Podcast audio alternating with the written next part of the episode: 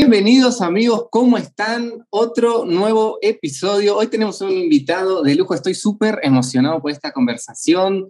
Lucas Marín, tenemos un montonazo que aprender de su vida, de su corazón, de su liderazgo y va a ser una charla súper picante, súper emocionante. Estoy súper expectante, así que espero que la disfruten tanto como yo. Vamos a ver qué tiene, qué nos va a deparar esta charla con Luquitas.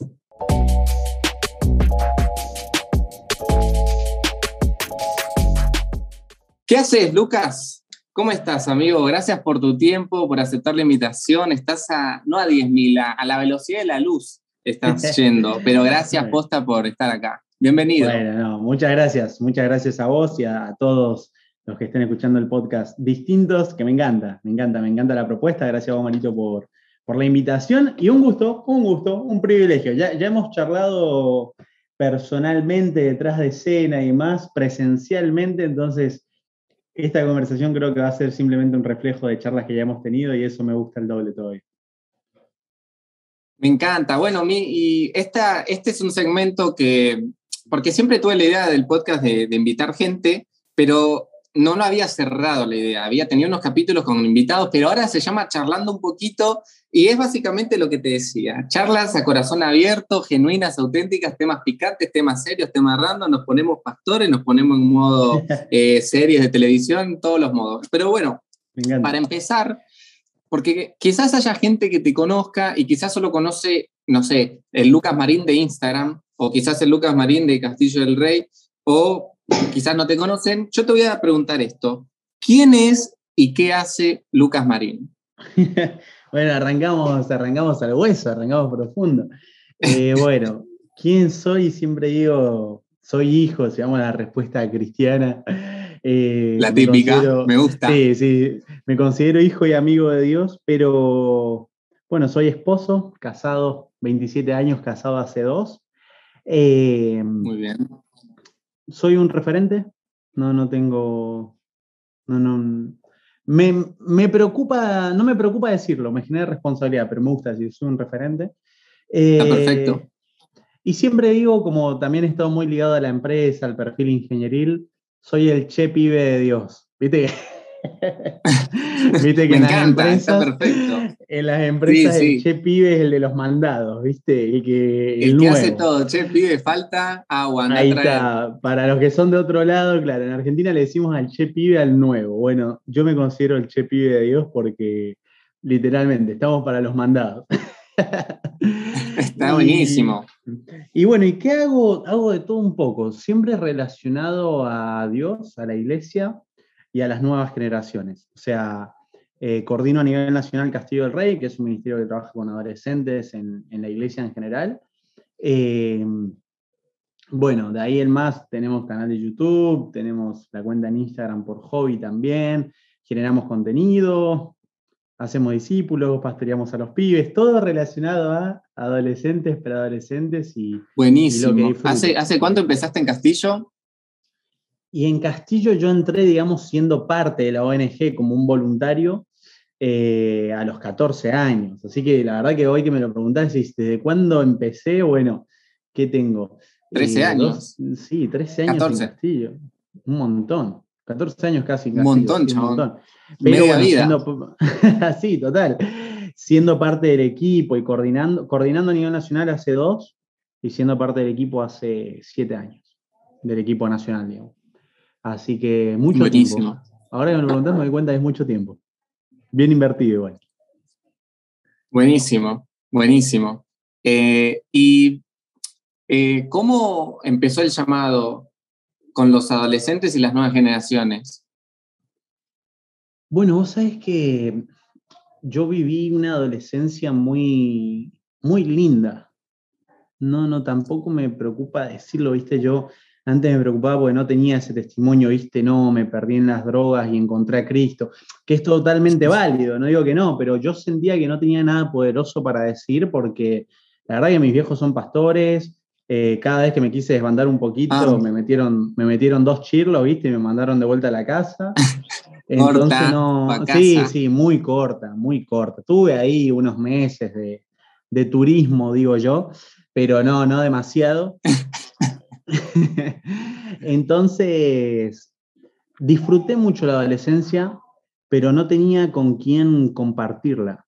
Eh, fue una adolescencia muy solitaria. Entonces, ahí me encontré que no era el único y que tenía que, que responder ante algo que Dios me estaba desafiando, que era que otros no vivan lo que yo tuve que vivir y a su vez que otros puedan vivir lo que yo pude vivir. Entonces, a los 14 años en la iglesia no había nadie para trabajar con los adolescentes. Siempre en las iglesias pasaba y pasa que hay quien trabaja con niños, hay quien trabaja con jóvenes y después, bueno, con adultos. Pero con los adolescentes es raro, ¿viste? Entonces, yo veía que el único lugar en la iglesia donde no había líder era ahí. Y le dije, pa, ¿puedo? Y mi papá fue como, y bueno, mandale, ya está, y ahí arrancamos. Qué bueno, qué bueno que te hayas segundeado así y Mira, ya dijiste varias veces el no tengo temor de decirlo y me encanta porque hay, hay, que asumirlo y hacerse cargo de lo que uno es, ¿viste? Y de las cosas. Lo del testimonio, la verdad que me siento muy identificado porque, ¿viste? Sí, cuando no tuviste un derrape grosso, a veces quizás uno, no sé de dónde viene este pensamiento, pero como que se siente quizás con una autoridad, un peso menos al momento de, de hacer cosas, porque escuchás pastores que salieron, salieron de la droga, gente que estuvo en cosas muy complicadas y turbias, y Dios, escucha, mirad lo que Dios hizo con ese. Pero que, que, que, nosotros, este, porque yo también tuve una adolescencia dentro de todo bastante saludable, sana, eh, no significa que el trabajo que hizo con nosotros sea menos importante. Y también que lo sepan los que lo están escuchando ahora. No, tal cual. Y esto, con esto no, no busco eh, menospreciar o quitar valor a los que tienen ese tipo de testimonios. A mí me parece asombroso. Eh, solo que yo sentía que por no haber vivido algo así, Dios no podía usarme lo suficiente. sí, es que es bastante común el pensamiento ese. Total. Entonces, bueno, la verdad que hemos, he tenido calle, por decirlo de alguna manera, se hacía el Saramay el no, no, no. Pero he, tenido calle, pero ha sido una calle que he decidido tener. O sea, he decidido caminar la villa, he decidido escuchar al indigente, al drogadicto, pero no la experimenté en primera persona. Muy bien. Y bueno, yo tenía una pregunta pensada que ya me lo respondiste, pero quiero que profundices, porque o sea, vos, este, yo te escucho, veo lo que haces, todo, y ah, eh, me encanta aprender de vos, de liderazgo, de relaciones, de amor. Y yo te iba a preguntar, eh, ¿de dónde sabes lo que sabes? ¿Bien?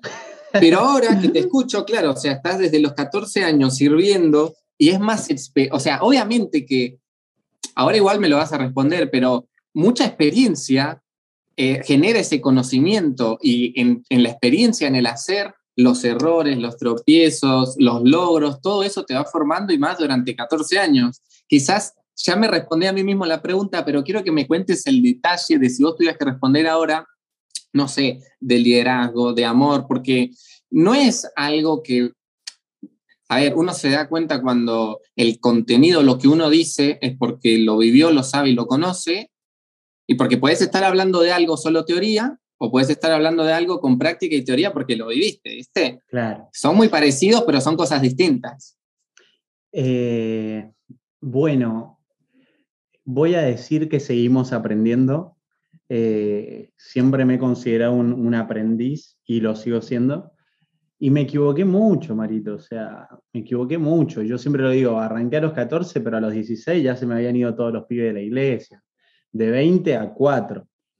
A los 18 de vuelta, de 30 a 40 a 4 de vuelta. Siempre quedan los mismos cuatro fieles de fierro ahí que les mando un abrazo. Eh, pero me equivoqué, me equivoqué mucho. Entonces yo aprendí muy, muy a los porrazos, muy a, qué sé yo, antes habían cosas que no se hablaban. Me tocó liderar muchas veces gente más grande que yo. Tenía 14 y tenía pibes de 18 que, que me pasaban el trapo, ¿viste? Eh, sí. Entonces fue, fue equivocarme, pero también fue no renunciar, perseverar, meterle. Y ahora, yo siempre digo, hoy me toca coordinar a nivel nacional, pero sigo haciendo lo mismo que hacía cuando tenía 14 años. O sea, sigo escuchando al pibe, sigo aconsejando, sigo orando, sigo sirviendo, sigo segundeando en el velorio, segundeando cuando le rompen el corazón, eh, dándole otra oportunidad cuando vuelve a caer en una adicción. Sigo haciendo lo mismo que hacía antes. Y creo que eso ha sido parte de cuidar el, corazón, que es algo que me cuesta, ojo, eh, es algo que me cuesta. Eh, pero es, una premisa que intento mantener. Voy a seguir con el mismo corazón para el cual comencé en esto. Y claro que sí, de la mano la preparación para no volver a equivocarme en lo mismo. una cosa es equivocarse y otra cosa es no aprender. Está. Me, me, he equivocado mucho y por ende he tenido que aprender mucho. Entonces ahí viene la parte de capacitarse. Bueno, ahora estoy en la licenciatura de teología, ya tengo un diplomado. Eh, y siempre algo estamos haciendo, siempre algo estamos aprendiendo. Eh, ahora arranco con neurociencia, entonces uno siempre busca no cometer de vuelta los mismos errores y algo que estoy buscando hoy en día es anticiparme, anticiparme a... Ah, está buenísimo eso. Eso es súper importante, es súper importante. Pero, por ejemplo, viste que me contaste que a los 16, a los 18 se fueron los pies de la iglesia y me dijiste que te equivocaste mucho. ¿En qué? O sea, viste que cuando uno ve hacia atrás puede discernir en que quizás las dos veces fue la misma falla o las dos veces fueron errores por errores distintos. ¿Vos qué, qué errores quizás pensás que fueron y qué, y qué consejo podrías brindar en cuanto a esa experiencia? Bueno, una de las cosas que creo que me equivoqué fue en pensar que depende de mí. Mm. O sea, cuando nosotros hacemos ministerio y servimos a Dios, siempre a la larga, Dios es soberano, lógico, pero la decisión de seguir o no seguir a Jesús, y acá vamos, capaz que era el final de la conversación, no importa, lo metemos acá. La decisión de seguir o no seguir a Jesús siempre termina en la persona. Entonces, yo a la persona le propongo, totalmente. Si a la persona le propongo seguir a Jesús y no quiere, no es mi culpa como líder. Y eso me costó mucho aprenderlo. Yo me frustraba mucho, lloraba. Siempre me acuerdo el, baño de atrás de la iglesia, el tercer casillero de los varones, me ha visto llorar. Eh, y no me daba cuenta de, que no, lo de que no, no, no dependía de mí. Entonces por ahí se me fueron los pibes, pero no fue del todo mi culpa. Eso no quiere decir que no habían cosas que tenía que aprender. Eh, y la otra, en que hay veces que yo me equivocaba en que no priorizaba la relación. O sea, tengo un pibe, por ejemplo, que tiene, no sé, 14 años y se quiere poner de novio con otro de 14 en el grupo. ¿Cuál es mi consejo como líder? Y no, no te lo recomiendo. Pero antes yo qué hacía, no, si quieren ser novios se van de la iglesia.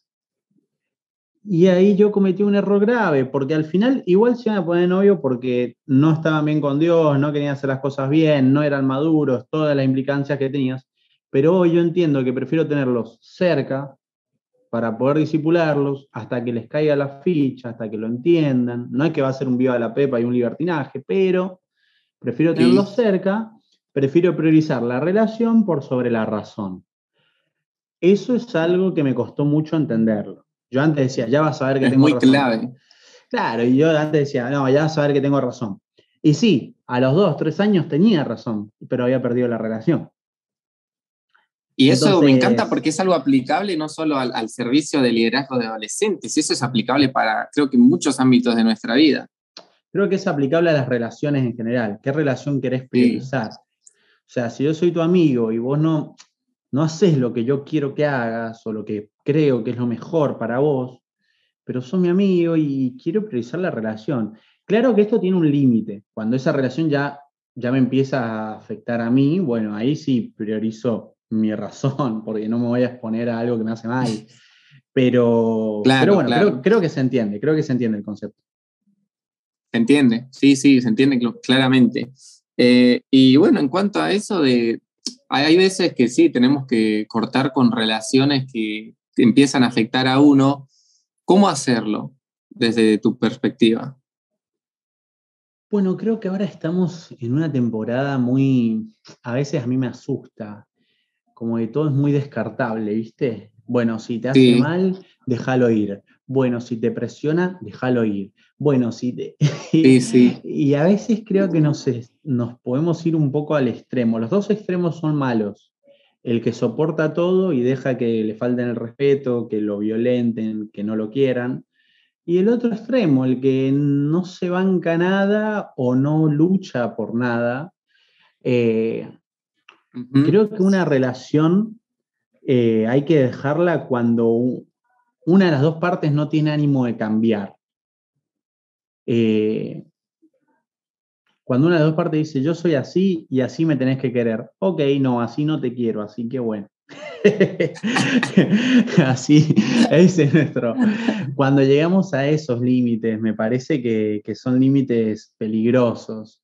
Todos tenemos que cambiar, todo el tiempo, todos podemos mejorar. sí todo el tiempo. Entonces, cuando nos ponemos en esa postura de que el mundo me banque y me quiera como yo soy, bueno, ese día tenemos que estar listos también para estar solos. Nadie tiene por qué bancarte como sos. Todos podemos crecer. Entonces, mi esposa me ama, me banca, pero yo tengo que crecer.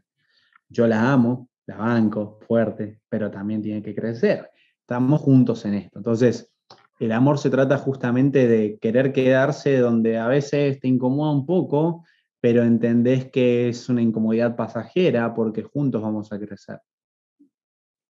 Totalmente. Bueno, lo que decías, el contraste entre lo de bancar y no bancar, me recuerda a, Corintios, chabón, a Corintios 13, 1 Corintios 13, porque dice todo lo soporta, pero también no lleva una cuenta de las ofensas. Y es como un contraste entre ceder y dar, ceder, tirar y soltar, tirar y soltar. Y es súper importante y lo puedo relacionar completamente a, cuando me estabas hablando de los errores y de tu experiencia de no rendirte. Y tampoco dejar que la persona se rinda si es que los dos están encaminándose hacia el mismo lado, quizás ya entrando a relaciones más de, pareja, porque como personas, obviamente estamos creciendo, mejorando. Bueno, a ver, una cosa es cuando estamos creciendo y mejorando, ¿no? Imagínate que estamos en, en, la misma página y las dos están intentando pero vamos a tener un que otro tropezón. Y, y en este momento, justamente estamos hablando, también es muy común a la primera que, que, le erro, chao, o no sirvo para esto, o me voy, ¿viste? Es muy, muy común. Sí, yo creo que tenemos que entender, eh, lo acoto de relaciones, que no todas las relaciones son para toda la vida, pero no todas las relaciones son descartables.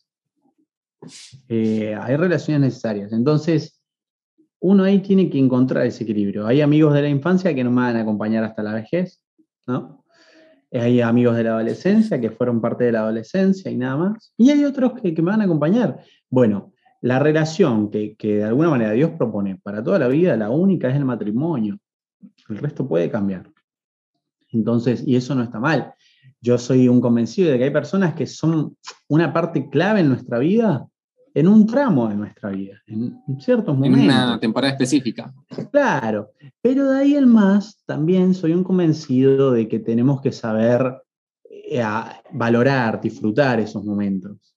Eh, hay veces que yo veo a la gente muy empecinada de a ver hasta cuándo dura esto, ¿viste? Ah, somos buen amigo, pero ya, me va a dejar de responder, ¿viste? Y, vos decís, y estamos en esta temporada de que hay muchos conocidos. Bueno, yo cada vez valoro más a los amigos. Eh, los valoro un montón. Porque cada vez conoces a más gente, pero de una manera muy especial. Sí, cada vez está más difícil. Bueno, en realidad siempre los amigos van a ser contados con los dedos de la mano, amigos de verdad, y está más difícil. Es, es un tema pero este ya porque se le dice amigo a todo el mundo. Y, a ver, eh, está bien en parte pero lo que es un amigo de verdad es el que vos, tipo, no sé, chocas el auto, le decís, che, necesito plata y te la da. El que vos le, le decís, che, necesito ir a tomar un café y por más que esté súper ocupado haciendo algo porque lo necesita, él, lo deja de hacer. Eh, y es el amigo es el que, a ver, como dijo Jesús, no hay amor más grande que dar la vida por los amigos. Y ese es un amigo. Y dar la vida no significa morir prácticamente, sino lo doy todo porque sos mi amigo y porque amo nuestra relación y la amistad es súper importante también. Y creo que podríamos hablar de eso porque, sinceramente, en cuanto a las nuevas generaciones, yo no veo que cuesta eso. Conozco pocos que puedan decirme, yo tengo así, de verdad, uno o dos amigos, y, está muy difícil. Quizás podríamos dar algún consejo o algo. Este, ¿Vos cuánto tiempo tenés con tu mejor amigo? De relación? No, de. ¿No te o sea, acordás? de- ¿Desde hace cuánto somos ¿Con alguno? amigos? Ah, Sí. sí. no. Tengo amigos de hace 10 años, 15 años. Está bien, yo también, sí. Eh, Y lo lindo, de, hablando de la- de la- del tiempo también, es que no se necesita mucho tiempo para ser amigo, pero lo lindo hablando del tiempo es que yo con mi mejor amigo hubo, hubo tiempo que, que nos peleábamos también y, y- y discutíamos, hubo tiempo que no hablábamos por meses, pero eso es lo que realmente es una amistad. No la separa ni el tiempo, ni las diferencias, ni, ni los errores. Total. No, yo creo que, a ver, saber hacer amistad es, es la base para saber entablar cualquier relación. O sea, cuando vive una persona sin amigos, después le cuesta, les cuesta mucho más las amistades, las relaciones románticas, porque Totalmente, en tiene que ver con áreas. conocer, con conocer y con darse a conocer. Si nadie te conoce, si nadie, nadie sabe qué te molesta, qué, qué te lucha, si nadie sabe cuáles son tus bajones, tus debilidades, eh, estamos más vulnerables, pero en el sentido negativo, o sea, estamos más propensos a, propensos a, a lastimarnos, propensos a la soledad, propensos al pecado. Sí. Soy un convencido de que sí. Dios, Dios lo, siempre lo soñó acompañado a esto, siempre lo soñó con amigos, siempre lo soñó caminando juntos. Hay momentos de apartarse en soledad, pero son momentos. Eh, no, no es para Sí, sí. quedarnos ahí. Concuerdo completamente, sí. Está muy bueno eso.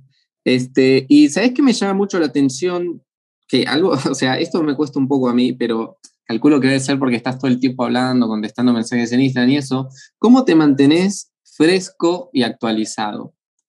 En el sentido de los temas, las tendencias, las palabras, va cambiando todo, o sea, de una semana a otra hay una hay 10 frases o palabras nuevas que están de moda y, y que ya la que estaba la semana pasada me la olvido y ahora uso esta.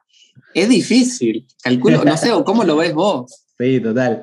Eh, bueno, estoy rodeado de los pibes. O sea, en mi equipo el más grande soy yo. Yo tengo 27. Bueno, después obviamente está nuestro pastor, pero eh, en mi equipo tengo, tengo integrantes de 18 años y hay reuniones en específico, proyectos en específico donde nos sumamos a preadolescentes de 9, de 10, de 11 años a, una reunión y yo les digo, eh, che, eh, pueden darme órdenes, o sea, ahora ustedes tienen el mando y, es muy divertido, es muy divertido.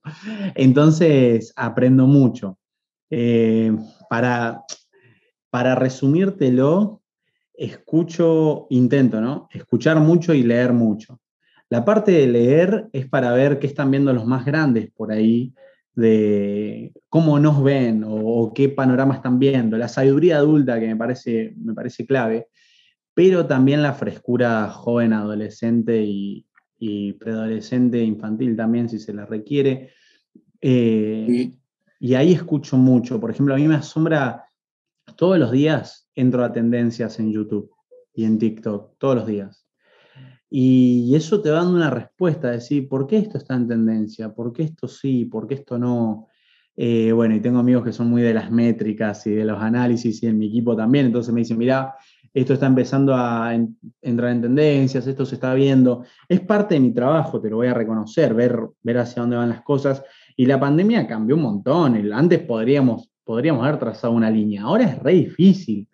Hoy con saber lo que está Sí. pasando yo me conformo, yo le digo al equipo, no, pre- no pretendo que nos volvamos locos, pretendo que me digan dónde estamos parados y estamos bien. no nos vamos a proyectar demasiado. Sí, pero los escucho. El sábado estuve con unos pre, eh, era un grupito de 15, 20, y me decían, no, yo streameo con la Play. Y yo me quedé pensando, digo, claro, para mí el streaming era, era con la compu, ¿viste? Con la Básico, y digo, compu. Claro, y me dice, no, ¿cómo streameas con la Play? ¿Y cómo hace? Sí, sube, claro, o sea, se pone para grabar, juega con el joystick, la Play tiene, le integró una cámara y automáticamente las- los- lo sube, no lo edita, nada. Tenía 10 años y me mostraba su canal de YouTube Ah, y, pero- y era gameplay, sí, Sabe gameplay más que yo.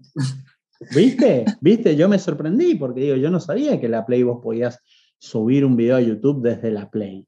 Perdón, ¿no? Capaz Yo que alguien está escuchando. Claro, capaz No, que alguien yo tampoco. este- capaz que alguien Debe pensar este que somos podcast. altos burros. Claro, dice, che, qué Época- viejo los pibes. época de streaming. No, pero igual yo te juro que no sabía, chabón. Qué Yo locura. tampoco. Y eso me lo enseñó este sábado pasado un chico de 9, 10 años, más de 10 no tenía. Y yo le decía, ¿querés que te compartan? Chácate todo. Y me decía, no, no, porque vos no haces gameplay. O sea, ni, le importaba, ni le importaba mi canal de YouTube, nada. ya tenía, el chabón ya tiene su público asignado. Total, total, total. Así que, bueno, esa frescura me cuesta, Marito, ojo, es algo que, es algo que literalmente me propongo. Y por ahí tiro alguna palabra y los del equipo me dicen, che, Luca, no, eso ya no, ¿eh? y me ya no va, ya no va, ¿no? Sí, es que pasa, John. El otro día tiré un Nash y no sé qué dije y me dice, no, Luca, ya fue. sí, sí. Que yo por eso trato de mantener un, lenguaje básico, este, porque si no, las veces que, he intentado, o no queda, o no es el, momento apropiado, ¿viste? La frase apropiada donde se tiene que usar la palabra, porque es como difícil, chabón. Ahora están con el DEA y yo lo uso siempre, eh, se me pegó, ¿viste? Y digo cualquier cosa y en vez de decir, ¿viste cómo estaba el arre o el A? digo DEA. Y por ahí a veces me dicen, ¿qué sí, chao? Pero a mí no me importa, ya está, me suena gracioso a mí, ¿viste? Ríanse conmigo. Bueno, por ejemplo, el DEA no, no me sale, no, no sé cuándo lo tengo que meter. Entonces he optado por no decirlo, he optado por no decirlo. Pero no, el DEA es... yo soy más viejo, ¿vos cuántos años tenés? Yo tengo 22. Claro, no, yo tengo 27, claro. En voz, en voz es permisivo. Bueno, pero estamos ahí nomás. Yo no. no, pero, pero, pasa que también me, tengo un ambiente y un entorno, todos mis amigos son más grandes que yo también. Claro. Y, y bueno, estoy en, comparto con ustedes, ¿viste? Te enseñaría cómo hacer el DEA, pero, o el buenardo, pero no, no puedo, no tengo la capacidad. el buenardo sí me sale, el buenardo sí me sale. El de Ara. Ay, qué chistoso. No, pero hago eso, amigo, hago eso, me mantengo intencionalmente fresco. Intento. Esa es la intención. Está buenísimo, está buenísimo eso. Bueno, y a mí me interesa mucho también que me contés un poco, este, haces muchas cosas todo el tiempo y tenés, eh, tenés poco tiempo. Haces muchas cosas y administras muchas cosas y te dividís en muchas áreas, porque no es fácil organizar, o sea, de por sí un tipo, un influencer, alguien que hace contenido, tiene muchas tareas, ¿viste? Muchas cosas que hacer, pero vos sos como muy multifacético, muchos roles, muchas tareas, estás escribiendo un libro, eh, lo de, estás escribiendo tu libro personal y para Castillo el Rey estabas ayudando a otro libro o cómo era? ¿Estabas participando en un libro? Yo soy de alguna manera eh, el último filtro, digamos, en todos los materiales ah, que saca Castillo del Rey. Entonces, todo lo que sale por Castillo tengo que revisarlo, corregirlo, retocarlo. Así que, si se quiere decir, era la última redacción, edición del, último material que sale ahora en dos semanitas, creativos. Va a estar muy bueno, va a estar muy bueno ese material. Ok, se escucha, se escuchó muy interesante lo que estuve leyendo, pero bueno, a, eso voy, o sea, ese trabajo lleva mucho tiempo, leer, analizar, corregir y demás, más tu, escribir tu propio libro, más mantener la cuenta de Instagram, más el ministerio, el servicio, las reuniones, ahora me contaste un poquito, se vienen los viajes. ¿Cómo administras el tiempo sin volverte loco, sin afanarte, sin estresarte? No, que seguramente te pasa porque sos humano, pero se ve que tenés un buen equilibrio y que lo llevas bien. Contame un poco de eso. ¿Cómo haces espacio eh, también para vos mismo en medio de todo eso? Bueno, eh, sobre lo que lo llevo bien, ahí te corregiría porque no sé. no sé si lo llevo bien. lo llevas. No, lo llevo, lo llevo. Llego, llego. Lo llevas. Eh, no, bueno, sí, justamente me río porque vengo del dermatólogo que me habían salido unos granitos y, el dermatólogo me dice, ¿a qué te dedicas? Cuando le cuento me dice, ah, no, o sea, ya está. Cuando le conté dos o tres cosas me dice, no, baja un cambio. A mí me cuesta bajar un cambio. Eh, ¿Cómo? Pero bueno, una de las cosas que estoy aprendiendo, estoy aprendiendo, es a, a ver qué voy a priorizar. O sea, y parte de eso de qué voy a priorizar tiene que ver con, en mi caso personal, eh, ojo, estoy hablando en mi caso personal, tiene que ver con ser estratégico dónde voy a sembrar. Te doy un ejemplo muy básico. Yo, este podcast, por ejemplo, decido hacerlo con vos, más allá de que te quiero y todo, porque yo entiendo que esta conversación va a bendecir a muchas personas. En cambio, si yo tengo esta conversación eh, con alguien que no conozco, eh, yo no me voy a abrir de esta manera, no voy a contar estas cosas y no va a bendecir de la misma forma.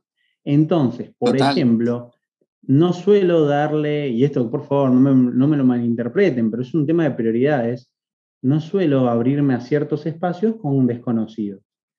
Eso es algo que en este tiempo a mí personalmente me está ayudando mucho. O sea, vivos de Instagram, por ejemplo, no hago más. Hago el mío, el de los domingos, pero porque, porque soy, me encanta, o sea, soy, eh, disfruto hacer el vivo el domingo. Le, sí, lo disfruto, pero más allá de eso, por ejemplo, no te hago más un vivo en Instagram. Y antes, aunque parezca loco, un vivo en Instagram me ocupaba 7 o 8 horas de mi semana. Es un montón.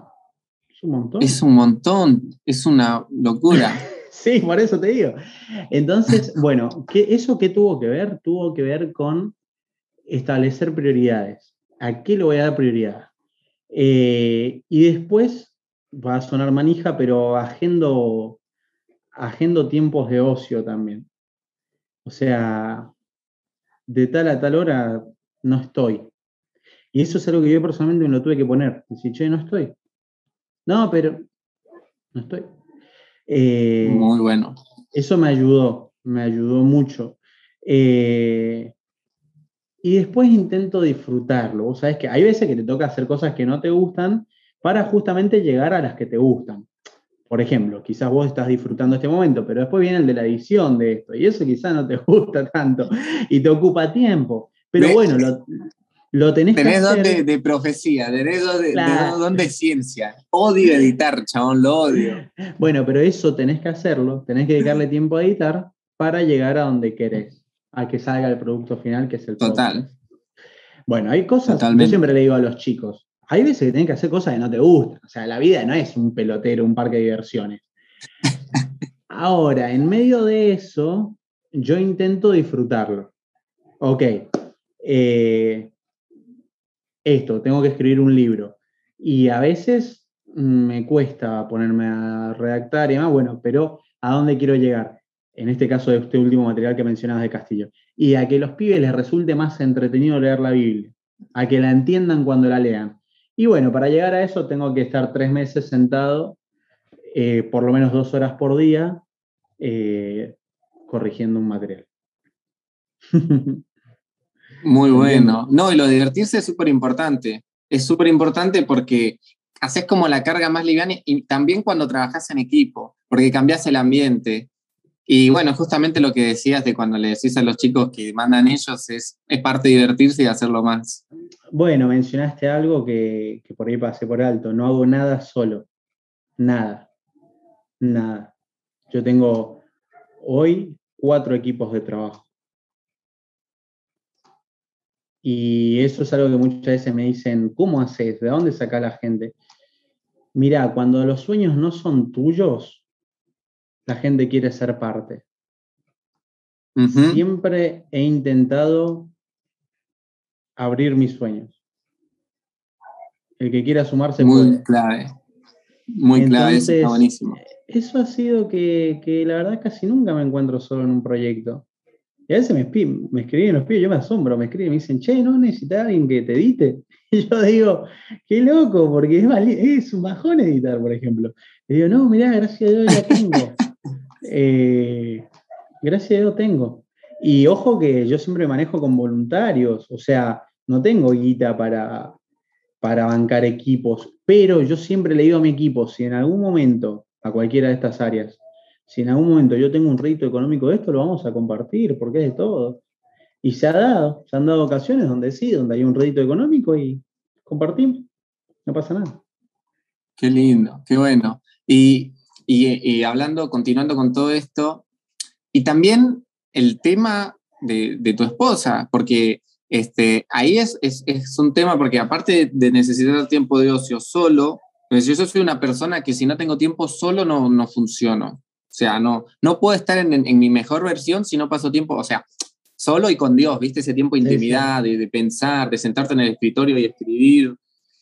Y bueno, también hay que tener tiempo en pareja y refrescar la relación y compartir, este, ¿Cómo mantenés también ese equilibrio? Ella me imagino que va y comparte la carga con vos. Eh, bueno, con Nati trabajamos juntos en el ministerio, entonces estamos tiempo juntos, pero por ahí no es ese tiempo de calidad que necesitamos. Eh, bueno, ella es la prioridad, por ejemplo. Ella es la prioridad. Eh, y eso no, o sea, está Dios y después está ella. Entonces, si ella me dice quiero salir y alguien me dice, podemos hacer una colaboración juntos tal día, digo, no, yo me salí con mi esposa. Eh, es así, pero es así, o sea, y ni siquiera, por ahí ni siquiera digo el por qué, porque quizás alguien no lo entendería. Pero, por ejemplo, ahora que, que, viajo, por ejemplo, voy a viajar, no sé, si yo sé que voy a estar viernes y sábado afuera, y el domingo voy a estar con mi esposa. Eh, pero eso es, algo que, vuelvo a decirte, es un tema de prioridades. Y incluso esos tiempos de soledad yo también los necesito, pero bueno, ya te va a tocar. Ya cuando estés casado te va a tocar en que vas a decir, eh, prefiero, ojo que los tengo, no te digo que no, tengo mis tiempos de soledad, pero por ejemplo, en mi caso ahora los estoy intentando transformar en ejercicio. Salgo a caminar, salgo a trotar, ese es mi tiempo solo y mato dos pájaros un tiro. Es, buenísimo. Claro. Es buenísimo, sí, porque aparte ese ejercicio te, despeja la mente un montón. A mí, a mí un montón, pero bueno, a veces me cuesta y sobre todo lo que fue esta pandemia me costaba encontrar ese espacio. En casa no lo hacía ni a palo, no te hacía ni dos abdominales. Eh, entonces, bueno, creo que tiene que ver, voy a volver a, ordeno mis tiempos según mis prioridades. Cuando lamentablemente, cuando digo no tengo tiempo, indirecta o indirectamente, el que dice no tengo tiempo, en realidad está diciendo no sos mi prioridad. Y esto aplica, para, esto aplica para relaciones, aplica para todo. Eh, para todo. me, sirvió tener muy en claro que sí, que sí, a qué sí lo voy eso está buenísimo, eso está buenísimo. Bueno, y mira, hay algo que yo digo desde el 2019, porque yo lo, entendí, hubo un momento en mi vida en el que trabajaba, eh, sin mentirte, mínimo 11 horas al día medio, o sea, estaba medio día trabajando, no, no tenía descanso, no podía salir nada. Los fines de semana eran 12 horas, 13. Bueno, entonces yo, justo en ese momento, había empezado a, hacer contenido de a poquito, ¿viste? Y ser, quería servir en la iglesia. Y yo vi que en base a las prioridades, este, como decías, podía descartar cosas para liberar espacio para lo que sí quería hacer y para lo que quería lograr. Y la frase es esta, mira, decir que no tenés tiempo es una de las mentiras más grandes que te puedes hacer a vos mismo. Pues siempre tenemos tiempo. O sea, es imposible no tener tiempo. Es literalmente imposible. Porque claro, cuando vos, yo creo que compartís conmigo esto, cuando vos lo analizás, viste, a ver, y si mira y muy profundamente, ¿cuánto tiempo pasamos con el teléfono? Hay veces que nos colgamos y estamos media hora a la mañana, media hora a la noche y tenés una horita. Y por ahí, este, esa horita dijiste, uy, hoy no llega a hacer ejercicio. Parar, sacrificate ese tiempo y tenías o, podías hacer media hora de ejercicio. ¿Viste? Entonces, es, es ser sabio en discernir, ¿viste? Que sí tenemos tiempo, pero hay que saber administrarlo. Tal cual. Eh, también creo, eh, Marito, que hay, hay como temporadas. Por ejemplo, temporada parcial y no te puedes ver una serie. pero sí, ah, pero yo necesito el tiempo para mí de ver una serie. Sí, pero te toca estudiar para parcial, brother, o sea, vas a desaprobar. Y yo veo que eso a veces nos cuesta mucho, ¿viste? Por ejemplo, yo ahora estoy con que tengo que cerrar el libro, la editorial ya, ya me puso un plazo, y yo dije, le voy a dedicar dos horas por día a, a cerrar el libro. Y o sea, ayer me senté a las 11 cuando terminé y me senté y terminé a la una y bueno, y no dormí las ocho horas reglamentarias. Pero bueno, eh, es por esto que me he propuesto. Ahora, ¿qué sí quiero decir? No puedo vivir así. Obvio. No es para toda la vida. Entonces, algo que me he propuesto en cuanto a cómo organizo mi tiempo, me pregunto, ¿esto es sostenible en el tiempo? Yo creo que por ahí les agarra la loca, ¿viste? O de no hacer nada pasan a hacer piano, guitarra, inglés, francés, están en el Ministerio de Niños, de Adolescentes, de Jóvenes, y, se metió en un doctorado, ¿viste? Y vos decís, ¿Qué te pasó, flaco? No, es que, quiero, es que quiero recuperar tiempo perdido. Te vas a matar. O sea, te vas a frustrar, vas a abandonar todo y entonces, ¿qué me pregunto cuando ordeno? Ordeno mi semana y más digo, ok, ¿esto es sostenible? ¿Cuánto tiempo? Entonces, por ejemplo, con lo de los viajes, y me he propuesto no viajar todos los fines de semana. Ordeno de que eh, viajo dos y el resto tengo actividades por acá cerca. Eh, o si son viajes, por ejemplo, antes que eran viajes de tres días, ahora intentamos que sean de uno. Vas acortando desde ahí. Qué bueno, y es, es mantener, la verdad, una vida saludable, porque aparte viajar cansa un montón, cansa, es muy cansado, y yo sé que tenés experiencia por lo que me contaste, no, me, o sea, llegas y entre la espera del avión, el colectivo, lo que sea, todo, te mata, te, te come mentalmente y más si lo haces constantemente. Bueno, me contaste que viajaste, ¿cuántas veces pre-pandemia? 48 fines al año durante dos años. Claro, imagínate. ¿Cuántos fines de semana hay en un año? 52. O sea, menos un mes viajé todo el año. No, chabón. Pero, y, y olvídate de. No, ¿cómo podés vivir sin ese sábado en casa, rascándote con tu esposa, descansando? ¿Cómo? No, ahí, no, estaba, ahí no estaba casado. Ah, ahí no estaba ah, casado todavía. No, probablemente. probablemente no, me, me hubieran matado. Eh, no, bueno, aprendí, brother. Pasa que también tenemos, tenemos este chip por ahí evangeloide de, que mientras más haces, sos más. O sos más santo, o sos más devoto, o sos más comprometido. O Dios te usa más.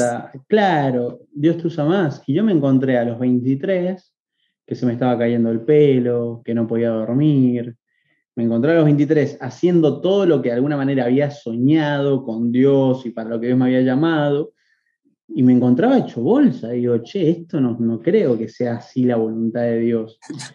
no está tan bueno como lo imaginaba. Claro, total. Ojo que vamos a servir y estoy tremendamente agradecido a, cada iglesia de cada rincón del país que, que me ha recibido con tanto amor y demás. Reconozco que ha sido yo, una negligencia mía de, no ordenarme. Hoy, hoy voy con todo gusto a todos esos lugares, pero voy a ir en un lapso de tiempo más prolongado, ¿viste? Eh, y después ordenarse, ordenarse, o sea, quizás antes, no sé, viajaba tres veces a Mendoza. Ahora viajo una y trato de visitar tres iglesias, si Dios quiere, si se puede, si se da. Eh, ese tipo de cositas fueron cambiando y también entender que uno no es tan necesario, Marito. Eso es algo que uno por ahí, uno por ahí dice, no, pasa que Dios me usa, qué sé yo, pero uno no es tan importante como creemos, ¿viste? A mí la, pandemia me dejó, en claro, me dejó en claro que la presencia importante acá es la de Dios, la nuestra es secundaria. La única. Total. Entonces yo dije, che, no voy, no puedo. Y de repente habían milagros, los pies se sanaban, se consagraban, sé yo, con con el líder de jóvenes que predicó, fantástico, listo, ¿viste? Entonces, ahí también oro mucho y estoy aprendiendo mucho a decir cuál es la motivación detrás de todo esto. Porque yo muchas veces me encontré que el activismo para mí tapaba un hueco en mi autoestima. Yo mientras me sentía con más actividades me sentía más importante. Y si estaba un sábado echado viendo una serie, sentía que, no sé, que, era un fracaso, ¿entendés? Y digo, no, pará, cada, tanto está bueno, ¿entendés? Eh, sobre todo cuando se estrena la casa de papel.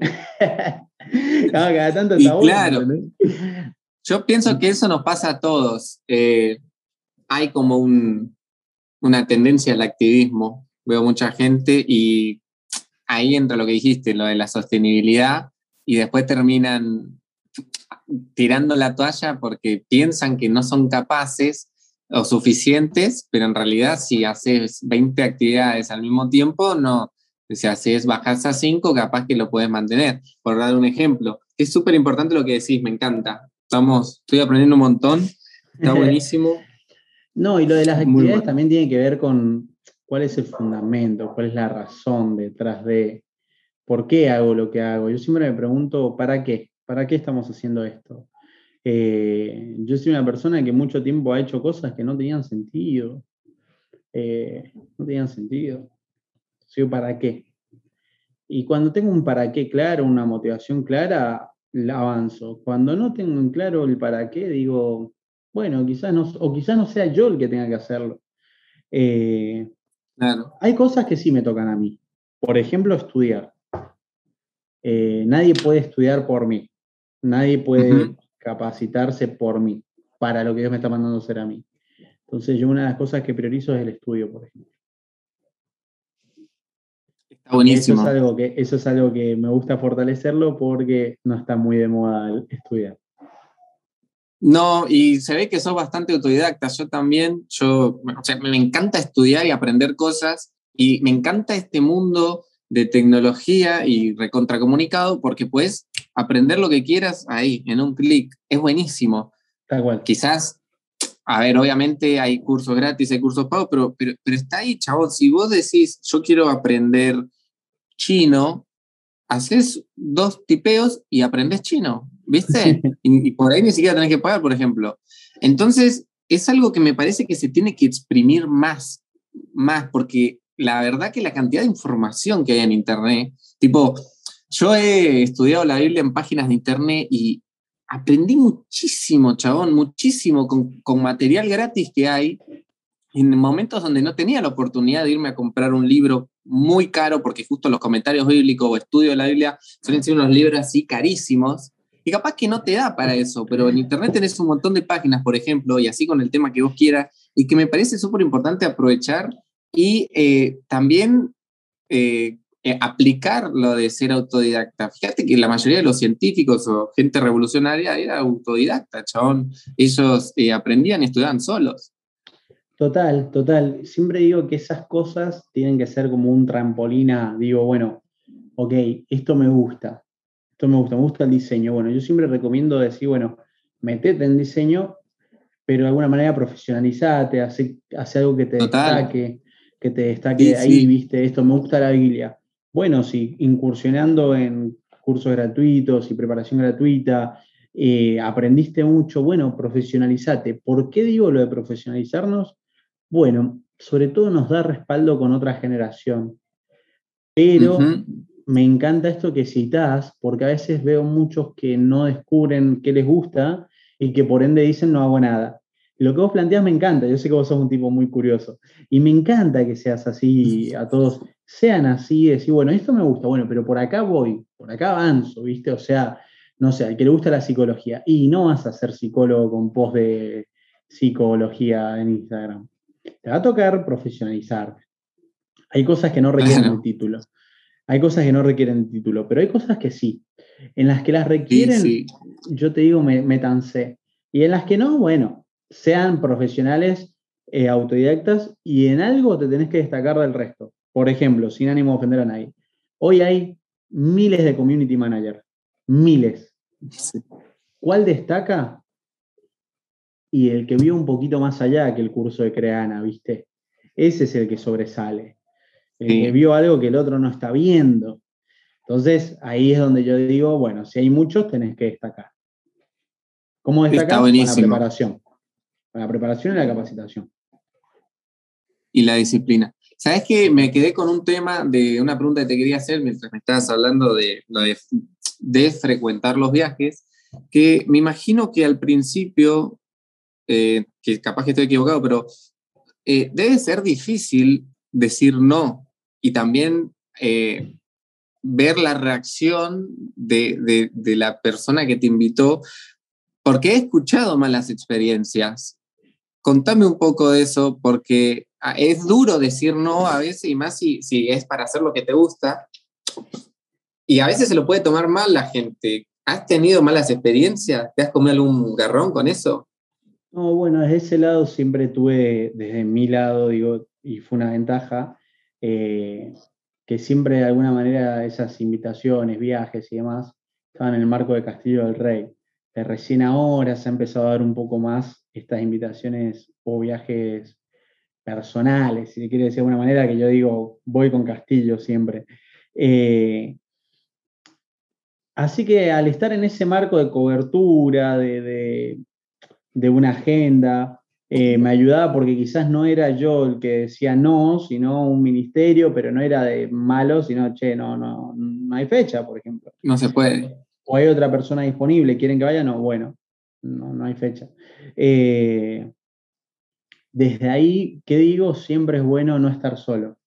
Tener un pastor, eh, tener un líder, alguien a quien vos le... No sé si... Sí, me animo a decir que le tenés que pedir permiso, le tenés que rendir cuenta, decir, mi pastor dijo que, que no, que este fin de me tengo que quedar. Y eso me parece que es muy sano. Muchos al principio no lo entienden, pero han habido veces donde mi pastor me ha dicho, creo que no estás listo para este viaje, o creo que no es momento de esto. Y yo he dicho que no. Y, al principio, no te voy a mentir, al principio me dolía, me dolía el orgullo, me dolía todo. Me reimagino.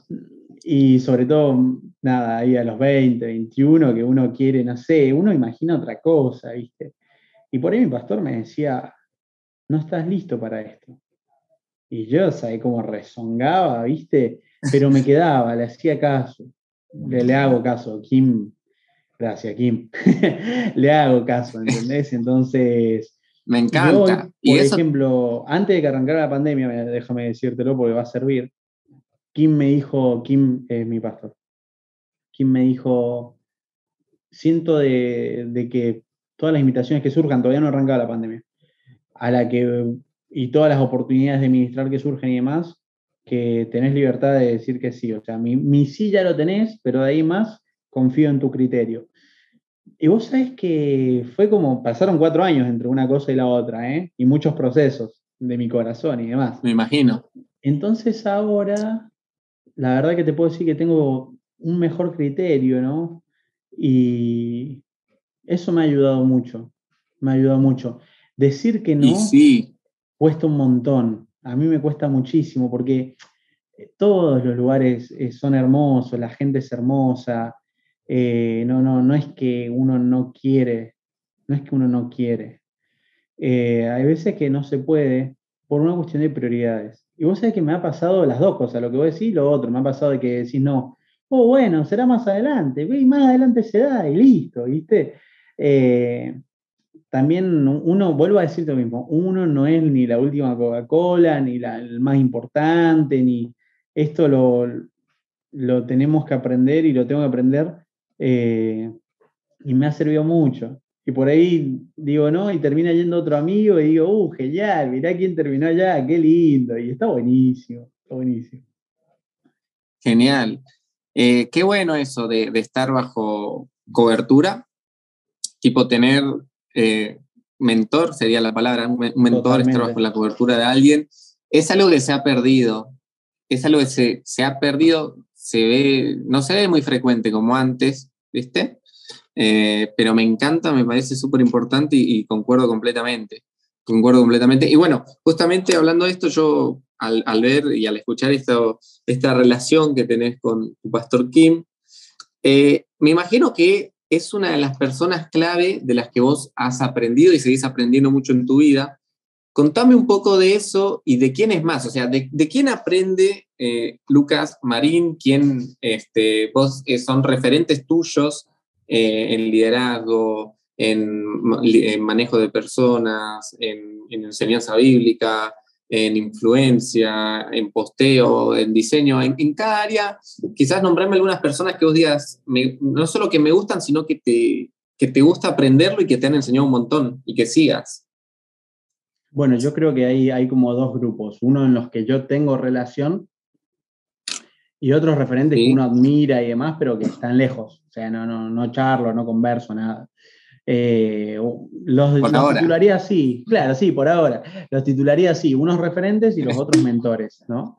Eh, sí, sí, siempre tengo en mi lista de cumpleaños una lista de cafés eh, con los cuales me quiero sentar a tomar un café. Bueno, Kim hoy es, mi pastor y, es un mentor directo, te diría. O sea, yo rindo cuentas con él. O sea, cuando peco voy y confieso con él. A veces peco, gente, le tengo que decir la verdad. eh, y voy riendo cuenta. Perdón si alguien pensó que eras este, Jesús II, el hombre sin pecado, lo acabas de decepcionar. No, no, me equivoco y tengo que confesar y tengo que pedir perdón a Dios y tengo que reconocer mis errores y, crecer. Eh, es algo que me cuesta. eh, pero con él tengo esa confianza y creo que todos deberíamos tener una persona con la cual podamos confesar nuestros pecados.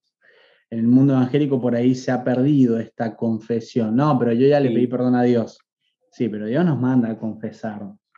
Y acá es donde entra el rol de la iglesia. ¿no? Necesitas ir a una iglesia. Bueno, tema de otro podcast. Eh, eh, después tengo referentes como en, perdón, mentores para áreas específicas. Tengo un mentor que, es para mi matrimonio, por ejemplo, que Kim también lo escucho y a Sherry, que es su esposa, los escucho, pero como que esa área particularmente la charlamos con otros, otras personas. Javo, no sé si lo tenés a Javo, eh, él es el presidente de jóvenes de las asambleas de Dios en Argentina. Bueno, con él charlo toda esta parte de liderazgo, él me filtra por ahí el contenido, me, le mando por ahí los posts antes de subirlos, él ah, tiene, tiene, un par de años más que yo, entonces me dice, fíjate que esto lo va a entender esta generación, pero no lo va a entender esta otra, y a nosotros nos importan todas las generaciones. Eh, eso me ha ayudado mucho. Eh, y bueno, son, son referentes. Después, son mentores. Y después, y mi papá, lógico, mi papá y mis viejos, mi mamá, somos muy cercanos, eh, gracias a Dios, a pesar de la distancia, yo vivo en Buenos Aires, ellos en Mendoza. Eh, o sea, mis viejos son una voz de confianza para todas las áreas de mi vida, o sea, todas. Y, por ejemplo, ahí hay áreas donde Kim no llega, Javo no llega, otros pastores no llegan. Claro, y sí. Y están mis viejos, ¿entendéis? Mis viejos me conocen como nadie. Mi vieja, ella siempre dice, ella es el ancla, el ancla del orgullo. Ella dice, yo, yo te mantengo los humos abajo. y eso lo re necesito. todos necesitamos ese, ancla en nuestra vida, todos. Totalmente, brother. Entonces mis viejos, que por ahí no son tan conocidos, los otros días hice un vivo con mi papá, me encantó, pero eh, la verdad que sin mis viejos yo no estaría donde estoy, ni viviendo lo que estoy viviendo, para nada. Eh, y considero que queda mucho más por vivir, pero bueno, ni siquiera estaría acá. Eh, y referentes, admiro mucho a, a Lucas Leis, eh, no lo, una vez anduve en auto con él, pero no, no, no, no fue una charla de mentoreo. Eh, lo admiro un montón, lo admiro un montón a Lucas, a Dante también, lo admiro un montón, a Andrés Speaker, Chris Méndez, Ale Gómez, Andrés Corzón, Itiel. Eh, son referentes, uno los ve y dice, me gusta, en lo que los puedo ver, me gusta lo que hacen. Josh McDowell, más grande por ahí, pero también. Y, después tengo amigos. A mí los amigos me, acompañan mucho. Eh, siempre digo, hoy son el, David, el Edad y varios que hoy quizás tengan renombre, pero nos hemos hecho de, amigos desde, antes de crearnos una cuenta. Y esos amigos los, me he propuesto mantenerlos. Y tengo un amigos que son un poco más anónimos que no entienden nada de redes. Pero por ahí me leen un post y me dicen, che, esto está malísimo. Está malísimo esto que escribiste, chabón. Y yo lo borro, les hago caso. Porque capaz que flasheo, ¿viste? Entonces ahí está. Y porque está buenísimo ser, ser enseñable y escuchar varias perspectivas, es muy importante, eso me encanta. Mi libro quizás está tardando tanto porque lo está leyendo mucha gente. Entonces digo, oh, no, es verdad, esto lo voy a cambiar. No, esto lo voy a cambiar. No, esto lo voy a cambiar. Y voy y vengo, voy y vengo y ya. En un momento tengo que decir basta, igual. Pero va a salir, va a salir el libro, quédense tranquilos. Y me imagino que vas absorbiendo de, cada persona algo positivo para aplicar, ¿no? Yo creo que todos tenemos algo que aprender, incluso de Judas. Entonces, sí, sí, sí, sí, viene de... A ver, uno por ahí tiene una postura muy... No sé, no nos damos cuenta, pero uno a veces se va cerrando y dice, no, esto es así. Y, mm, lo, único que, lo único que es así es, Jesús. y lo que Jesús plantea. Pero después, cuando entramos en interpretaciones, cuando entramos en criterios, y esto suena un poco contradictorio porque mi hashtag es la posta, ¿no? Que, si está diciendo que tenés la posta, ¿viste? Y siempre me bardean un poco por eso. ¿Te bardean? Sí, pero como, ¿qué te crees vos que tenés la posta? Pero yo siempre digo, el hashtag de, la posta tiene que ver con que para mí Jesús es la aposta. Entonces, pero como si pongo hashtag Jesús, eh, el algoritmo me va a acotar a cristianos. Pongo hashtag la aposta, pero no quiere decir que yo creo que mi voz es la única cierta. No, pero se sobreentiende, es un eslogan. sí, bueno, pero no todos lo entienden, ¿eh? Sí, escúchame, y, a esta altura, este, las críticas, ¿cómo las tomás? Bueno, Dante tiene una frase que me gusta mucho, no sé a dónde se la escuché, ya lo he escuchado tanto Dante. Eh, él dice, que, no existe la mala publicidad, algo así, ¿no? No, no, tiene que ver con otra cosa. Eh, eh, eso no lo comparto tanto. Para mí sí hay mala publicidad. Pero bueno, tema de otro podcast. Em, me estoy reinvitando a otro podcast. no, no, la frase, hay mucho para hablar yo creo que si nos ponemos a hablar de, lo de la iglesia, iglesia, vamos a estar tres eh, horas, pero lo vamos a hacer el año que viene, lo hacemos. Te invito. La, frase tiene que ver con, si te importa la crítica, también te importan los aplausos. Ajá. Eh, y yo siempre que hay una crítica, porque las hay, trato de ver qué puedo aprender de eso. Hay crítica que no se puede aprender nada. O sea, está el chabón. No, no porque son ataques directos. Y, pero eso, ¿cómo te afecta? Porque a veces duele leer ciertas cosas, me imagino. Sí, vos, vos sabés que yo tengo un público y aprovecho a darle las gracias. Ahora creo, ando en, 23.000 seguidores. Aprovecho a darle las gracias a esos 23.000 que la verdad eh, hay poco hateo para, para el número que son sí me dejan de seguir muchos. Hay muchos que se van en silencio y, les mando un abrazo, ojalá algún día vuelvan, pero muchos, o sea, yo pierdo, pierdo muchos seguidores por semana. Eh, qué sé yo, no sé, 400, 500 por semana. Pasa que como, como llegan mil no se nota, pero en realidad pierdo muchos seguidores. Yo me asombro de la cantidad que son. Claro, algo les molestó, les incomodó, algo no estuvieron de acuerdo y se tomaron el palo. Y es, totalmente válido, o sea, están en todo su derecho. Pero es muy raro el que diga, ah, me voy por esto, no te banco. No, no, no, es muy raro. Sí, cuando me meto en algo por ahí más controversial, eh, pero tenés que saber que la gente no te conoce también. O sea, la gente conoce vos lo que vos querés que conozcan. Entonces, el último post en el que recibí más hateo fue en el de a la única persona que Dios le eligió pareja fue a Dan. ¿Viste? Yo pensé que el que, había, el que te habían bardeado más fue con el de la masturbanda, porque vi que hubo ahí eh, un poco de, de salseo. Bueno, en ese post perdí muchos, perdí muchos. Sobre todo quizás me equivoqué en decir que hice una generalidad en cuanto a la medicina y los doctores. Me equivoqué en esa generalidad eh, de que te quieren hacer creer que, y no aclaré a algunos doctores, no todos.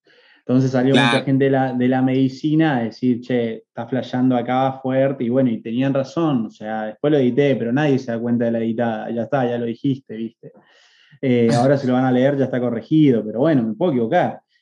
Ahora, ese post, ¿sabes por qué hace ruido? O sea, el, que no era doctor y me hateó, y hace ruido porque está muy normalizado. Está muy normalizado. Sí. Entonces vienen a... No, y porque toca fibras toca las fibras de, la... ¿Viste cuando dice que la palabra de Dios es como una espada de dos filos que toca, divide el alma y el espíritu? Metes el cuchillo ahí y duele. Ese y, que está perfecto igual. Ese y, el de los virgos eh, me generaron problemas, pero también, hoy nadie está diciendo, che, hay que llegar virgen, loco. Nadie. Entonces, bueno, si nadie. virgen, tema tuyo, pero no está bien. O sea, Dios te perdona, Dios te respalda, Dios hace todas las cosas nuevas, pero no es la propuesta de Dios. Yo llegué virgen al matrimonio y no lo digo de, ay, yo hago todo bien. No, yo me equivoco, pero en esta área es lo que recomiendo. Y cuando dije eso, se armó una catembe, pero porque cuando me escribían por privado yo le decía, ¿llegaste virgen? No, bueno, listo, no hablo más.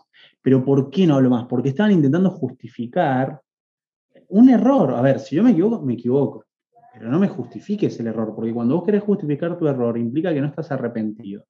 Y si vos no te arrepentís de un pecado, estás destinado a volver a pecar. Entonces, cuando apareció un montón de gente, cuando apareció un montón de gente queriendo justificar su pecado, yo le decía, loco, o sea, esto es danger, o sea, esto es peligroso. ¿Por qué? Porque acá estás, estás predispuesto a volver a pecar. Y yo le decía, loco, no es que yo no peco, yo también me equivoco. Pero en este tema no tenés razón. Y en eso me tomo el tiempo de responder hasta un punto, porque si no, sí me entra a afectar. Como respondo dos o tres y digo, listo. Y se lo dejo al equipo. Y al equipo le digo, respondemos por acá, vamos en esta línea. Y eh, hay veces que el equipo me dice, che, listo, no pasa nada, no pasa nada, ya fue. Porque tampoco, a ver, hay gente que no viene con interés de aprender. Ahora, ese post fue muy sanador, hubo mucha gente que me dijo, che, loco, gracias. Y el de la masturbanda también. Son, el de la masturbanda, la verdad que me sobrepasó, me sobrepasó porque no podía. La cantidad de pibes que respondieron dando, pidiendo ayuda para salir y demás, me sobrepasó. Entonces, pero no, el de más hateo de todos que yo recuerde es el de Adán. A la única persona que Dios eligió pareja fue Adán, hablando de la predestinación de un cónyuge, de una pareja. Eh, ahí me sorprendió igual, amigo. Me levanté, los, siempre escribo a las 10, 11 de la noche. Me levanté y tenía 600 comentarios, que para mí es un montón. ¿Los leíste todos? Sí, me tomé el trabajo de leerlos todos. Sí. Una hora y cuarto estuve leyendo comentarios. Y sí. Eh, y me sorprendió, pero ahí también entra otra vez otra faceta de que muchas veces preferimos un evangelio fácil a un evangelio verdadero. Sí, sí. Eh, a mí siempre me admiré y me intento rodear.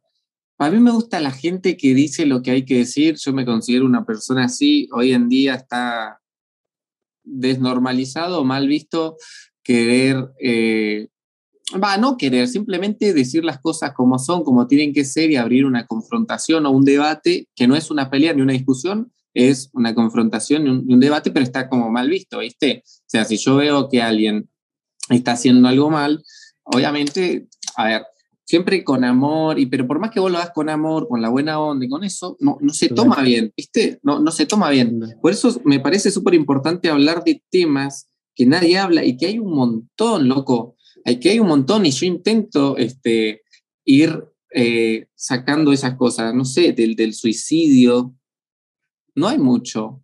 Y hay mucha gente que piensa en suicidarse. Conozco gente que me ha dicho que se quiere suicidar. Yo mismo en algún momento me quise suicidar. O sea, se me pasó por la mente el pensamiento. Y no es que, a ver, puede pasar el pensamiento y después hay gente que ya directamente sí se quiere suicidar o pensó cómo hacerlo o lo intentó. Yo te juro, hace, hace meses o quizás en todo el año no vi y consumo contenido, no, no he visto casi nada de, del suicidio. Claro. Por darte un ejemplo. Sí, sí, sí. Yo digo, hay que hablar los temas, pero hay que tener mucho cuidado desde dónde lo hablamos y para qué lo hablamos. Acá entra de vuelta el para qué. Eh, esto a modo consejo a los que están escuchando el podcast. Siempre digo, ¿estoy listo para hablar de este tema? Eh, no soy muy partidario de exponer tanto los procesos. O sea, yo hoy actualmente, por ejemplo, estoy luchando con el activismo vos me lo preguntabas recién y yo te dije, la verdad que no sé si, no sé si lo manejo tan bien, pero te lo dije.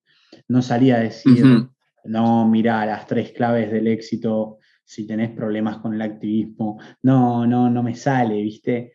Entonces yo a veces les digo, antes de poner tu proceso, asegúrate de que tu proceso esté cerrado, esté sano.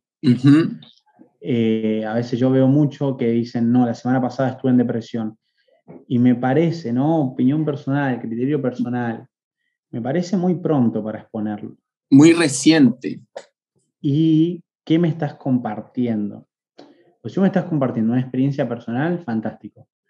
Pero si vos te estás posicionando desde un lugar de yo te voy a ayudar, pero yo todavía no salgo de ahí y puedo caer, puedo caer de vuelta, ¿entendés?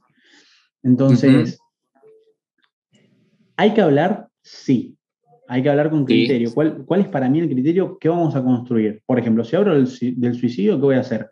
Bueno, voy a hablar del suicidio para que gente con pensamientos o intentos suicidas pueda hablar conmigo, yo aconsejarlo, acompañarlo y orar y acompañar y darle un propósito, razones en lo que pueda. ¿Estoy listo para hacer eso? ¿Estoy listo? ¿Y, y desde dónde lo voy a hablar? Desde con criterio, voy a invitar a alguien que lo hable mejor, quizás alguien lo habla mejor que yo, yo hago mucho eso de invitar a alguien a mi, a mi perfil para que hable algo, porque yo no tengo la misma espalda que tiene el otro. Y ese tipo de cosas me parecen que son cuidados que hay que tener a la hora de hablar. Y que siempre, a la larga o a la corta, lo que hagas tiene que edificar a la iglesia, tiene que sumar un ladrillo. Kim siempre me dice, por cada cosa que quieras romper, que quieras deconstruir, contame cuál vas a construir. Yo a veces tengo esos arrebates que, no, esto está mal, esto está mal, esto está todo mal, hay que patear esta pared. Y él me dice, bueno, ¿qué pared vas a levantar en ese lugar donde la vas a derribar? Porque si lo que vas a construir es peor que lo que está, prefiero que dejes lo que está. Totalmente. Eso es algo a tener en cuenta. Muy importante. Sí, justamente este, pienso y comparto igual, eh, y es re importante, y se ve mucho. Es, eh, lo dije hace un buen rato, viste lo de la teoría y la teoría con práctica y experiencia, viste, que son muy parecidos y no todos pueden discernir la diferencia. Pero es súper importante y al final se termina viendo con los frutos. Eh, que ojo, hay que ver, aquí llamamos fruto, me parece un término que está muy mal aprendido hoy en día. Hoy en día este, se dice se piensa cuando se habla de frutos en números, eh, en eventos, en invitaciones y demás, pero cuando habla de los frutos en la Biblia está hablando más de reacciones a, cómo reaccionamos ante las situaciones y el carácter y la manifestación del Espíritu Santo en nuestras vidas. No sé qué pensás de esto que estoy diciendo. Más de eso a quizás cantidades, porque en realidad capaz que eh, no sé, algo, un, a ver, estábamos hablando de un posteo con una experiencia y, un conocimiento en vez de un post con teoría. Quizás que este, un, este, este de acá, que es solo teoría, tuvo muchísimo alcance, muchísimo en algoritmo todo, pero no, no transformó a nadie. Y quizás que este no tanto, pero hubo alguien que lo leyó y fue transformado, o era una palabra que venía de parte de Dios de la vida, o era algo que esa persona le llegó y que lo necesitaba, ¿me entendés? O capaz que este también tuvo un montón de algoritmos, pero una persona te mandó un mensaje y te dijo, yo venía peleando con esto, esto, esto, y esto era lo que necesitaba escuchar, pero no ayer, hoy, hoy, hoy. Y me imagino que te ha pasado, ¿qué pensás de esto, de los frutos y, y esto? Creo que uno tiene que enfocarse en lo que Dios te mandó a hacer. Eh, no más, no menos. Me he dado cuenta y me he encontrado con peleando batallas que Dios no me mandó a pelear. no sé, ¿para qué me voy a meter ahí? Dios no me mandó. Y también me he encontrado, viste que la Biblia dice que eh, su carga es liviana, pero su carga es liviana. Sí. Y ahí más está la que nos ponemos nosotros, que, que no es liviana, es difícil de llevar es pesada. Es pesada. Entonces, si se me está haciendo pesado, siempre pienso en que estoy cargando con cosas que Dios no me ha mandado a cargar. Y esto tiene que ver con los frutos y con la repercusión. No buscamos frutos, no buscamos repercusiones. Mira, cuando un árbol da fruto, es producto de sus buenas raíces. Y vos lo dijiste, solo que lo voy a decir en otras palabras. Yo nunca vi un árbol diciendo, quiero dar fruto, quiero dar fruto. No. Siempre ves al árbol que sus raíces están en búsqueda de sol, de agua, de temperatura correcta, de irrigación. Los frutos vienen como resultado de las raíces. Yo creo que el problema está en querer los frutos, descuidando las raíces. ¿Cuáles son las raíces? La intimidad, el carácter, el dominio propio, la paz, la bondad. E-, es, al revés, total, al revés. Totalmente. Entonces, hay que revisar las raíces. Hay que revisar las raíces. Creo que tiene que ver con eso mucho, mucho. Me encanta. Muy bueno, muy bueno. La verdad, qué, qué buena conversación que estuvimos. Me parece que estuvimos como una hora y veinte minutos este, pero se pasó así. Tipo, yo me acuerdo. sí, total, total, total. ¿Quién es y qué hace Lucas? Me lo acuerdo como si hubiera sido hace dos minutos.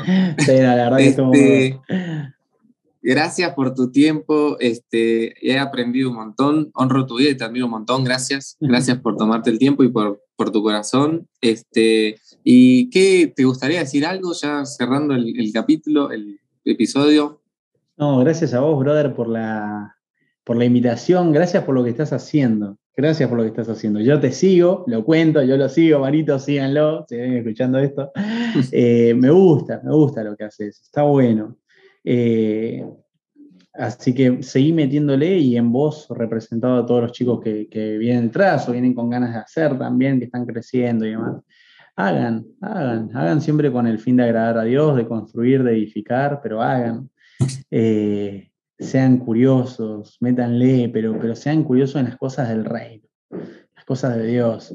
Parezco, un viejo cuando hablo, tengo 27, pero digo, a los que vienen detrás, que, que quizás son en su mayoría los que están escuchando este, este podcast, estás en una edad clave para meterle, para hacer, para incursionar, para probar en las cosas de Dios. Hay un montón. Entonces, métanle, métanle a, buscar lo que Dios tenga con ustedes y lo que Dios quiera hacer, pero háganlo por agradar a Dios, no por qué voy a obtener a cambio. Las bendiciones, las añadiduras vienen solas, vienen solas, podríamos hacer un podcast de, todas las bendiciones que hemos tenido.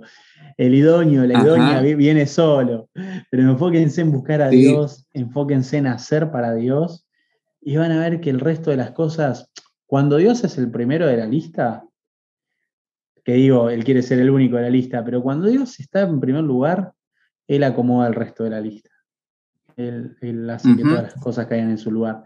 Entonces quiero animarlos a todos a buscar a Dios y a buscar agradar a Dios y a no quedarse quietos.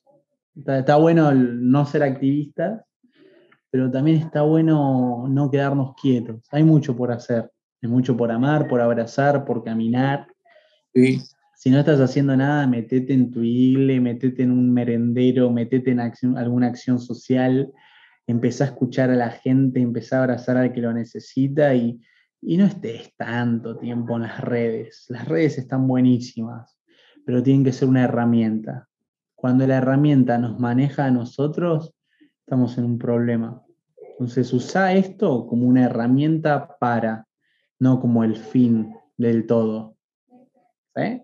Así que eso, muy bueno. tenía ganas de decir eso.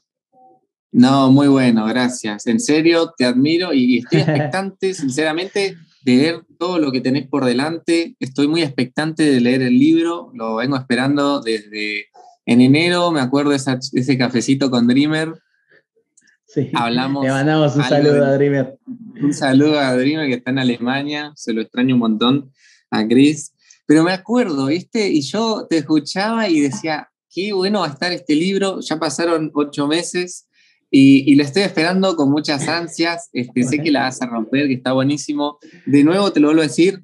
Gracias por tu tiempo, gracias por tus palabras, por tu corazón. Sos completamente lo que decís, sos un referente, sos un líder y eh, alguien eh, que se puede aprender un montón, que inspira y anima un montón. Así que te agradezco por tu vida, Lucas. En serio, te mando un abrazo enorme te quiero, este, y bueno, muchas gracias en serio. Este, me parece que, ojo, voy a tener una bomba. Este ha sido mi podcast favorito hasta ahora. Uh, no, no digas eso, que se te van a enojar los otros invitados. Que me perdonen, que me perdonen, ya está. bueno, te mando un abrazote, gracias una vez más, un privilegio y bueno, métanle con todo. ¿Saben? Castillo Rey Argentina en Instagram para todo lo que tenga que ver con la igle, los pibes y bueno, si quieren en Instagram estamos como Lucas Marín 7. Y a los que son de mi palo, que lo están escuchando por primera vez a Marito, vayan a seguirlo también, que lo recomiendo. Dando un abrazo, bro. Bueno, gracias a todos los que se quedaron escuchando hasta el final y nos vemos en el próximo episodio.